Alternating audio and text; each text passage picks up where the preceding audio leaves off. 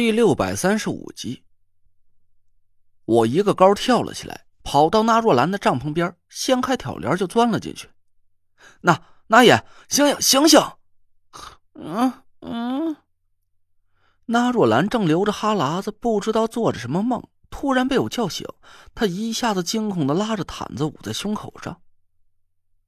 深更半夜的要干嘛呀？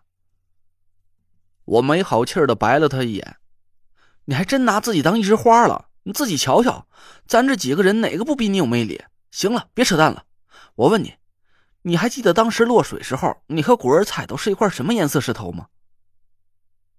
落水的时候，那若兰揉了揉惺忪的睡眼，仔细回想了一下。我踩在一块石头上，回身去拉唐小妞。他刚跳到我踩到这块石头上，我们就突然掉进水里。那块石头是……我紧盯着那若兰的脸，他眯着眼睛想了一下，朝我点了点头。黑色的，没错。听到了这个答案，我长长的松了口气，拍了拍那若兰的肩膀。行了，接着睡吧，咱明儿午时就能进入溶洞了。嗯。怎么个意思啊？你找到那些石头的阴阳排列规律了？那若兰一下子睡意全无，一个咕噜爬起了身。我笑道：“说，我们都想错了，走了个大弯路。所有人都把心思放在阴阳排列的顺序和规律上了。其实那些鹅卵石压根就没什么规律，触发结界的机关就在我们自己身上。”那若兰略一思索，立马就明白了我的意思。午时是阳极而衰、阴气滋生的档口，阴气正在吞噬阳元，交汇转化。我们三队人马同时踩在阴位上，三阴交汇，就让水潭里的地气呀失去了阴阳平衡，所以水里的结界就被无意中打破了。我笑着点头说道：“就是这个道理。其实说白了，就是个很简单的阴阳平衡的原理罢了。好好休息一下吧。”攒足了精神，咱明个去找溶洞入口去。哎，啊，怎么了？让你搅和这一下啊，不困了。我坏笑了一声，说道：“好啊，不困了，你去外面守着呗。我琢磨了一整天呢，头都大了，我可困了。”哎，你，我不等那若兰说话，赶紧跑回了自己的帐篷，美美的躺下，闭上了眼睛。一觉睡足，第二天中午的时候，我们几个人吃了点东西，重新收拾好了行装，来到了水潭旁边。时间跳到了十一点，已经到了午时了。还是和昨天一样，咱分成三队进入水潭。郭子，还是你打头啊！你只管顾好自己就行。走到瀑布的位置，等我们汇合了再一起进去。哎，好嘞。郭永哲应了一声，我又指了指水潭里的鹅卵石。那爷和果儿走中间，你俩记住了，看好了锅子脚下石头的颜色，你俩要踩在和它不同的颜色石头上。那若兰点了点头，郭永哲一马当先，用登山杖一边探着水深，一边跳到了一块鹅卵石上。我们几个人陆续跟上，分别踩着不同颜色的鹅卵石，慢慢的向水潭深处的瀑布走了过去。果然，这一次没再出什么意外。几分钟之后。我们顺利的在瀑布下汇合了。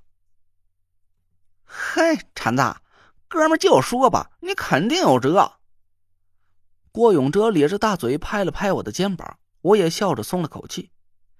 其实说到底呀，回天尊只是个炼尸匠，他所擅长的领域并不是阴阳五行一门。他摆下的这个阴阳阵法，说穿了，并没有什么技术含量，只是我先入为主的高估了他的道行。这才让我们耽误了一整天的时间。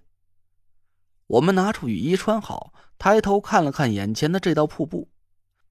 我们所处的这个位置是一座断崖，瀑布从我们头顶上二十多米的地方缓缓流下，水流不是太急。瀑布只有两米多宽，透过清亮的水，可以清晰的看到瀑布对面的情景。山崖上有一个黑黢黢的山洞。那边应该就是溶洞的入口了。那若兰指了指瀑布后边的山洞，我先过去探探情况。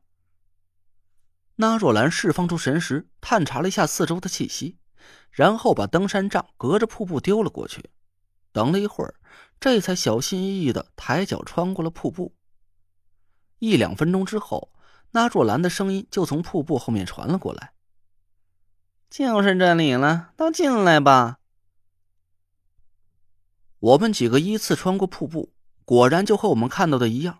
瀑布后边是一块湿漉漉的平地，紧贴着山崖有一个不大的洞口，里面黑漆漆的，什么也看不清楚。郭永哲收了雨衣，打开头灯和手电筒，往洞口里照了照。进去的时候慢点，仔细磕着脑袋。我们几个人慢慢的钻进了洞，适应了一下山洞里的光线，这才看清楚了眼前的情景。一条幽暗的通道呈现出一个人向下的坡度出现在眼前，这规模跟玄武冢相比，就显然有点寒酸了。通道只有一米多宽窄，顶多有一米五高矮，连身子都站不直。脚下坑坑洼洼的，几乎没有一处平地，两侧的墙壁怪石嶙峋，最窄的地方还需要侧着身才能勉强通过。最瘆人的就是山洞顶上满是狰狞的石笋，让整个山洞看起来就像是一张长满了尖牙的大嘴，好像随时都可以咔嚓一口咬下来，把我们五个人嚼吧嚼吧一口给吞进肚子里似的。